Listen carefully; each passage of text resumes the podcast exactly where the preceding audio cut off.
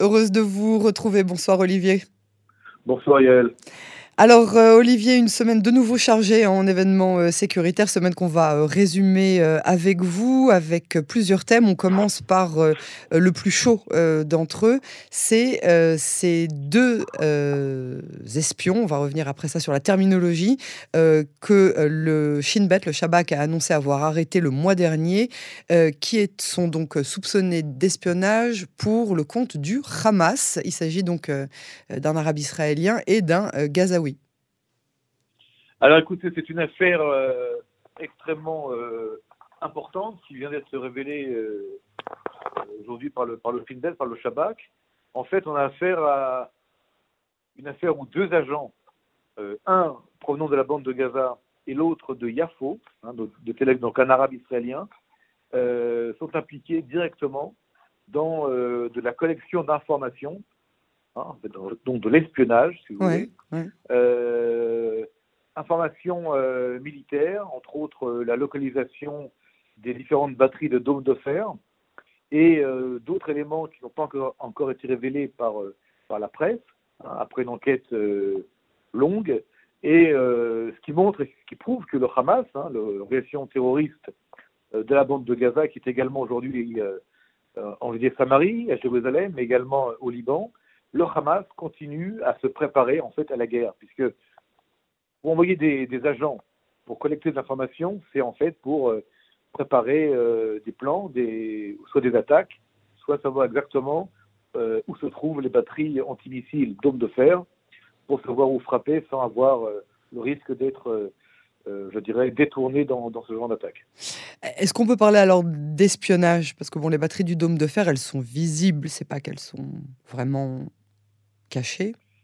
Alors écoutez, je pense que nous pouvons aujourd'hui euh, penser que le Shabak a révélé qu'une partie de l'iceberg et qu'effectivement on parle de dômes de fer et de leur euh, localisation dans différents endroits en Israël, mais on parle aussi d'autre chose euh, qui n'a pas encore été révélée. Ce qui est important ici, c'est qu'il y a une conjonction, entre un arabe israélien de, de Yafo, un nom de Tel Aviv, un, arabe israélien qui a la, même couleur de, carte d'identité que vous et moi, un bleu. Tout à fait, il est israélien euh, à 100%. Alors on dit qu'il a des relations familiales avec euh, certaines personnes dans la bande de Gaza, ce qui est le cas pour beaucoup d'arabes israéliens aussi. Mais le fait qu'il y ait cette conjonction entre un arabe israélien et un arabe euh, de Gaza, un palestinien qui habite la bande de Gaza, qui d'ailleurs est un homme de 33 ans, qui est un commerçant, hein, ce qu'on appelle un, un, un hein, euh, il fait du business avec euh, Israël, donc il a déjà été vérifié à l'avance par les autorités israéliennes, puisqu'il a reçu un permis spécial d'entrée en territoire israélien. Et cette personne donc qui a été vérifiée au préalable est en fait quelqu'un qui utilise euh, de manière négative ce permis, ce hater, comme on dit en, en, hébreu, pour en fait, encore une fois, filmer, photographier et transmettre de l'information sensible au service de renseignement euh, du Hamas dans la bande de, Gaza, avec encore une fois euh, l'assistance d'un arabe israélien. Alors, les arabes israéliens euh, sont parfois localisés, identifiés et arrêtés par le Shin Bet, également en charge du contre-espionnage qui touche également des arabes israéliens, pas seulement des Palestiniens de la bande de Gaza ou de Judée-Samarie mais euh, ceci qui est, effectivement toujours euh, d'une grande tristesse quand on voit qu'il y a euh, à la fois des, communautés qui vivent les unes avec les autres, les unes à côté, un côte à côte, comme c'est le cas à Jaffa, à Yafo, et de savoir qu'il y a ici des, gens qui travaillent pour l'ennemi, c'est quelque chose qui est très grave et qui heureusement est, géré par le, par le Shin Bet qui fait ici un travail, il faut le dire, extraordinaire. Ouais, c'est vraiment euh, chercher des, des, des, aiguilles dans, dans, dans, des bottes de foin, mais euh, voilà. Vous savez, quoi, euh, vous savez que, vous savez, Yael, puisque nous parlons de, de, de Yafo, et nous parlons de l'arrestation de cet arabe israélien de, de, Yafo, durant les émeutes dramatiques.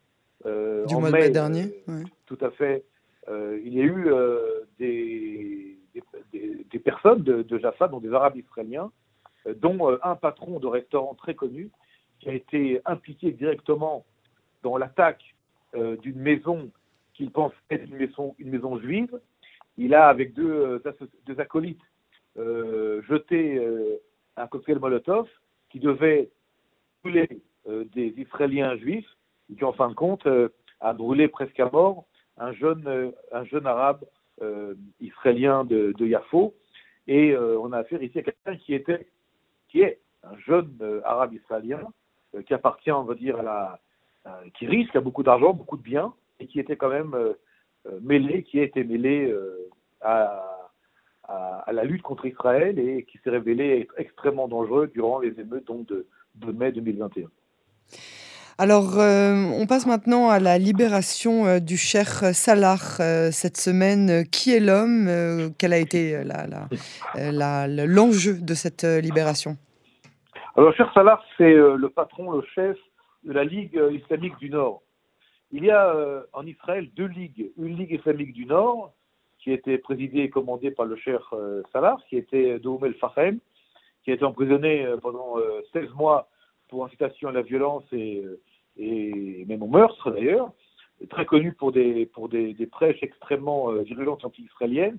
Et puis, il y a la Ligue islamique du Sud, qui, elle, est dirigée, et je vous pose la question, Yael, par qui elle est dirigée la Ligue du Sud? Je vous écoute par euh, euh, Abbas Mansour, Mansour Abbas, qui est euh, le, le, président du parti RAM. Mais non. Et en fait, tout à fait. Et en fait, les deux ligues islamiques en Israël, qui, qui sont donc reliées aux Arabes du Nord et aux Arabes du Sud en Israël, l'une est totalement anti-israélienne et extrêmement dangereuse, presque, je dirais, presque proche du cercle terroriste, hein, celle du, du, du cher euh, Salah, et puis euh, celle du Sud qui est évidemment islamique, mais qui est plus pour un compromis euh, avec l'État d'Israël.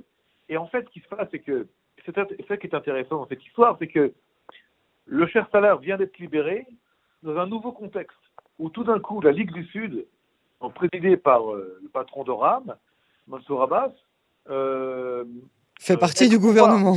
Exactement. Et donc, en 16 mois de temps, euh, le cher Salah sort dans une nouvelle réalité israélienne et euh, il va avoir à faire face euh, au patron de la Ligue du Sud, donc, qui fait partie aujourd'hui du gouvernement israélien, qui n'a pas du tout envie d'être dérangé dans sa politique par la Ligue du Nord. Et donc, il faut attendre maintenant les prochaines semaines, les prochains mois, pour voir quelles vont être les relations entre ces deux groupes islamiques israéliens, qui regroupent des Arabes israéliens du Nord et du Sud, qui sont totalement opposés, reliés par l'idéologie islamique, mais opposés dans la manière de, faire face à l'État d'Israël. C'est quand même assez dingue de se dire que euh, pour l'équivalent euh, du, même, euh, on va dire du même titre, il y en a un qui est dans le gouvernement israélien et puis l'autre qui sort de prison. L'un est le, dirigeant du Nord, l'autre est le dirigeant du Sud. Ce sont les mêmes en fait. C'est pas tout à fait les mêmes, mais c'est les mêmes dans l'idéologie. Vous avez tout à fait raison. Et euh, il se peut que nous, euh, que nous soyons. ils ont la même casquette, quoi. Tout à fait. Tout à fait. Il se peut que nous soyons face à, une nouvelle réalité qui va peut-être créer de nouvelles dissensions au sein de la société arabe israélienne, au sein même des mouvements euh, islamistes arabes en Israël, avec une opposition flagrante entre donc Mahmoud, Abbas Mansour, pardon, qui lui est pour un compromis, puisqu'il est au gouvernement israélien, et la Ligue du Nord, qui elle est totalement euh, en dehors et qui, qui prône presque, je dirais, la lutte euh, contre l'État d'Israël, en tout cas, euh, n'est pas du tout pour un compromis politique avec, avec Israël. Donc c'est intéressant de voir ce, développement politique interne en Israël qui a aussi des, des conséquences sur l'environnement général, bande de Gaza, Judée, Samarie, Jérusalem, et ça nous en parlerons peut-être dans les prochaines semaines. Alors, euh, on s'éloigne un petit peu plus euh, géographiquement euh, au fur et à mesure. la nuit dernière, des attaques présumément israéliennes, hein, de nouveau, de nouvelles frappes aériennes en Syrie, cette fois près de Damas. Un soldat syrien aurait été tué pendant cette attaque. Qu'est-ce qu'on sait de, cette, de, de, de ces attaques présumément israéliennes de nouveau? Alors, la Syrie, pendant des années et des années, a été une menace militaire pour l'État d'Israël. Depuis euh, la guerre civile, 500 000 morts, euh, je dirais la, déliquescence de, l'armée syrienne, l'arrivée de troupes étrangères, les troupes russes, turques, américaines, euh, les éléments iraniens sur le territoire syrien, l'application d'Israël contre l'Iran en territoire syrien a fait que la Syrie était devenue pratiquement, je dirais, un État sans armée ou une menace pas vraiment menaçante pour Israël, à part, encore une fois, la présence iranienne ou la présence de milices chiites pro-iraniennes en territoire syrien. Et puis, on apprend cette semaine par le, Washington Post ou le New York Times que euh, des, entrepôts et des, éléments de, fabrication, de production d'armes chimiques extrêmement dangereuses, donc non conventionnelles, ont été détruites par Israël en juin 2021. tout d'un coup, la Syrie, la Syrie euh, comme menace, non pas par l'Iran, mais en tant que telle, la, Syrie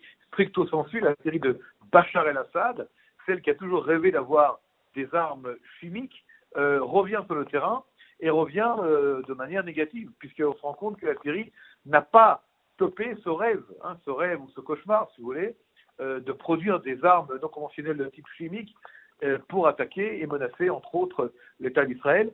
Il faut savoir qu'au-delà d'Israël, d'autres États occidentaux savent très bien ce qui se passe en Syrie, étaient, semble-t-il, au courant également de la production d'armes chimiques en territoire syrien, mais de nouveau, c'est seulement, d'après ce que disent donc euh, ces journaux américains, seulement des forces israéliennes qui sont euh, seules et qui auraient détruit euh, ces entrepôts. C'est très important. Maintenant, au-delà de, de ces frappes qui ont lieu au mois de juin, qui montrent quand même que la Syrie continue à être une menace ou peut continuer à être une menace pour Israël, il y a toujours la présence d'éléments iraniens et pro-iraniens en territoire syrien.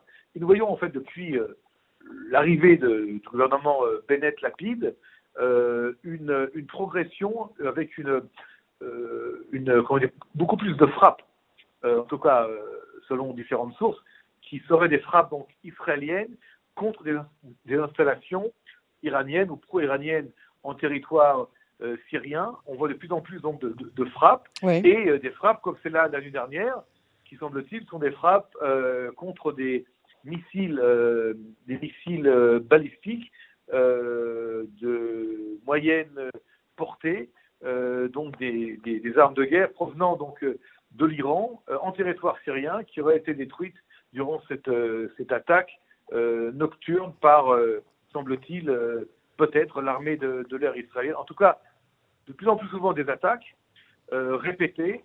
Il n'y a pas de confirmation du côté israélien, mais il y a du côté israélien de manière générale, une stratégie de dire qu'Israël ne laissera pas et continuera à frapper s'il le faut tous les objectifs qui sont liés de loin ou de près à la présence militaire iranienne au territoire syrien.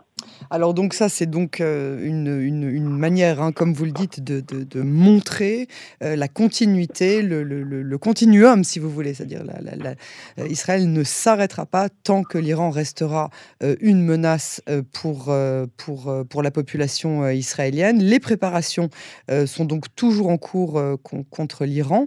Est-ce que aujourd'hui on a du nouveau en ce qui concerne les euh, les négociations euh, qui ont repris la semaine dernière à Vienne, où les Iraniens étaient arrivés avec un grand sourire en disant Vous allez voir, tout va changer. Et puis finalement, tout le monde est ressorti des, premières discussions très pessimistes, et puis ça n'avance pas vraiment.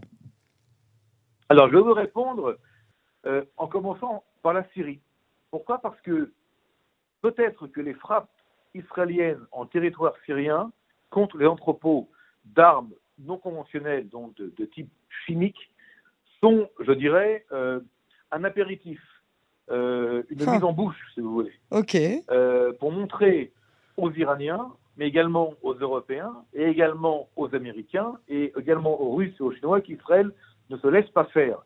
Et s'il y a même un début ou un prémisse ou un développement de, de production et de présence d'armes non conventionnelles aux frontières d'Israël, ce qui se passe en Syrie, Israël frappe et détruit euh, euh, cette, menace.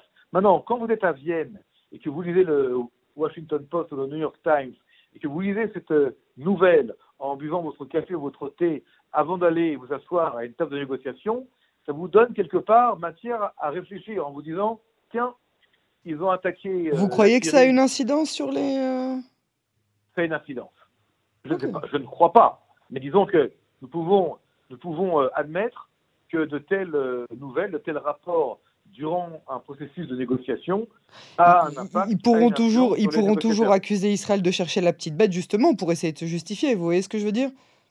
Oui, mais encore une fois, euh, les attaques ont eu lieu, les entrepôts d'armes chimiques ont été détruits et la Syrie aujourd'hui ne peut plus permettre de développer des armes chimiques comme c'était le cas auparavant sans qu'il y ait une réaction franche, précise et euh, je dirais et réussie de, de, l'armée de l'air euh, israélienne, si c'est l'armée de l'air israélienne qui derrière cette, cette attaque et cette frappe.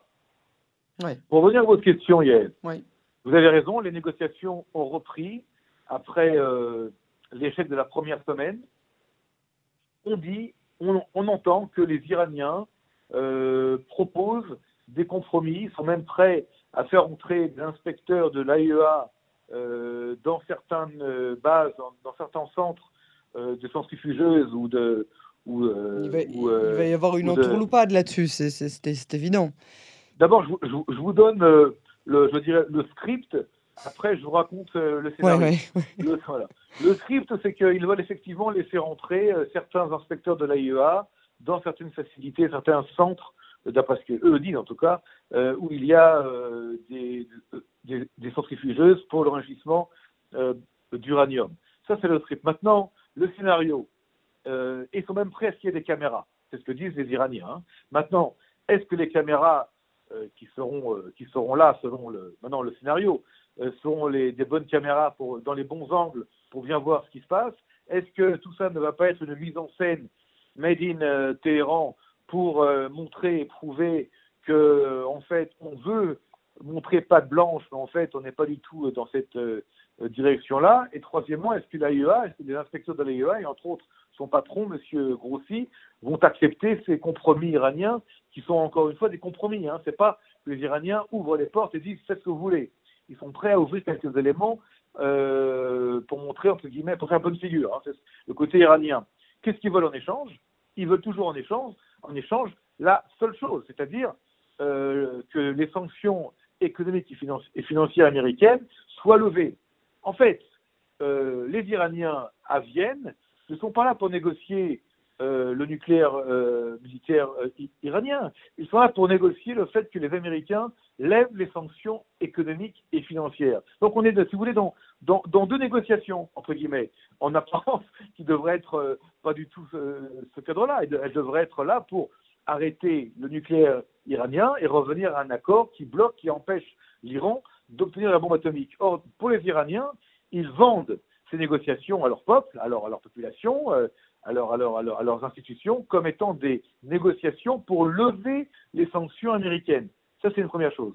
La deuxième chose, c'est qu'en parallèle de cela, là je reviens, je m'excuse euh, du petit retour en arrière, euh, aux frappes israéliennes, donc supposées contre des objectifs euh, syriens, et les menaces israéliennes, depuis maintenant quelques semaines, de manière de plus en plus, je dirais, libre, de la part des chefs d'état-major, de la part du ministre de la Défense, de la part de M. Bennett, Premier ministre, qui disent que il y a, euh, il y a une volonté d'arrêter à tout prix, même l'option militaire est là, euh, le nucléaire iranien. Et puis il y a hier, dans le, journal euh, iranien en anglais, le Tehran Times, une carte, une carte qui est publiée par les Iraniens, qui disent nous aussi on est prêt à attaquer Israël, on est prêt à, à frapper l'État d'Israël, et ils montrent une carte, hein, je crois que vous en avez parlé hier, une carte qui est publiée dans ce oui, journal, absolument. où on, on voit des, des, centaines de points rouges qui sont entre guillemets des cibles potentielles euh, visées euh, par, par, l'Iran. Mais là, on voit toute la bande de Gaza, on voit toutes les villes israéliennes arabes,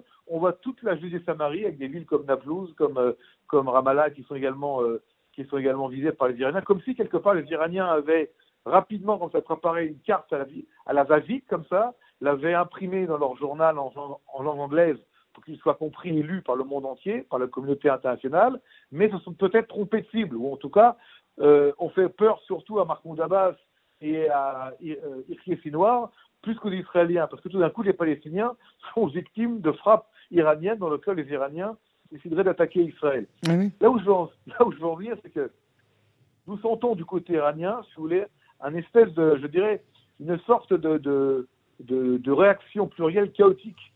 Euh, que ce soit à Vienne, où euh, il parle de, de, sanctions économiques et financières, quand les autres nations qui négocient parlent du programme militaire nucléaire, quand Israël menace l'Iran d'une frappe peut-être préventive pour éviter que l'Iran ait la bombe atomique, les Iraniens répondent par une carte, je dirais une fake, une fake carte, où euh, ils vont attaquer entre guillemets des cibles de la bande de Gaza, de Ramallah et de, et de Naplouse et des villes arabes israéliennes. Est-ce quelque part ici, il n'y a pas du côté iranien une sorte, je dirais, de mini panique, de mini panique dans la réaction, en tout cas au niveau de, de l'expression, au niveau du narratif iranien. Euh, juste pour, pour, pour, vous dire que à l'heure où nous parlons, les négociations ne, sont, ne se sont pas arrêtées. Il y a toujours du côté iranien une volonté aujourd'hui, en tout cas une volonté de continuer ces, ces, ces, ces négociations, même si pour l'instant la confiance n'est pas du tout là. Hein. Aucun pays euh, en face, euh, Grande-Bretagne surtout, mais également l'Allemagne, Chine, Russie, États-Unis et France, ne croient euh, que, que, ne croient que, que, ne croient pas que, que l'Iran soit sincère. Du côté israélien, évidemment que non. Mais il y a peut-être un autre élément, Yael, que je voudrais aussi signaler par rapport à ces négociations, si vous me permettez. Bien sûr, bien sûr. Les Émirats arabes unis, tout d'un coup, apparaissent euh, dans ce, contexte-là. Et pourquoi? Parce qu'il y a deux jours, également dans un journal américain, je pense que le New York Times aussi, il a été euh, dit que les Émirats arabes unis seraient prêts à abandonner l'achat de 50 F-35 avions de combat américains parce que, entre guillemets, ils disaient que c'était trop cher. Euh, trop, euh, trop cher euh, pour la logistique de traitement, de la maintenance des, avions. Depuis quand les Émirats arabes unis, un hein, des pays les plus riches du monde, euh, s'occupent, entre guillemets, de vérifier la maintenance et le coût de la maintenance, alors qu'ils ont commandé 50 appareils F-35 et 80 appareils de guerre Rafale lors de la visite de, de M. Macron?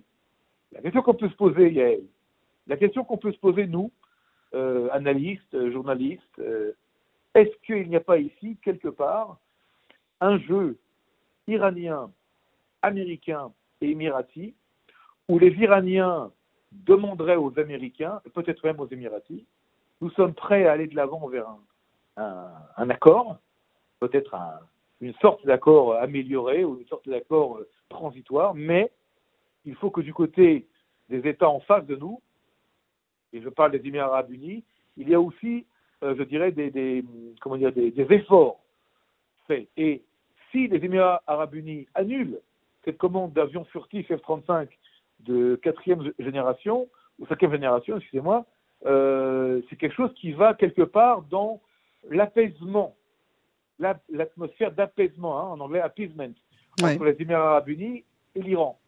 Je ne sais pas, nous ne savons pas encore exactement d'où, euh, quelles vont être pardon, les, conséquences d'une telle décision, c'est la lieu du côté des Émiratis. C'est intéressant de voir que si un, un État qui est menacé par l'Iran est prêt à abandonner l'achat de 50 appareils qui sont des appareils extraordinaires au niveau de leur capacité opérationnelle face à un Iran qui, elle, aujourd'hui est en train de parler de, son, de ce potentiel nucléaire militaire, est-ce qu'il n'y a pas ici un deal dans le deal hein, Un deal dans le deal? Euh, qui ferait que l'Iran avance en demandant aux Émirats arabes unis de reculer un tout petit peu. N'oublions pas que les Émirats arabes unis jouent un rôle extrêmement important pour deux raisons. D'abord, ils ont repris les contacts au très haut niveau avec l'Iran et ils sont aussi en contact direct depuis les accords d'Abraham avec l'État d'Israël.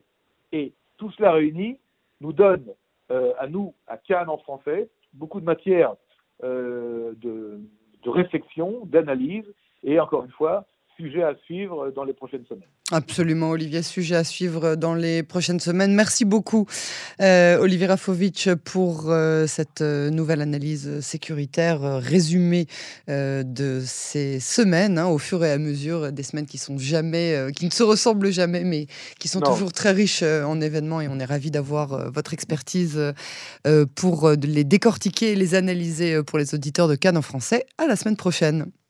Merci beaucoup Yael et Shabbat Shalom. Shabbat Shalom à vous aussi.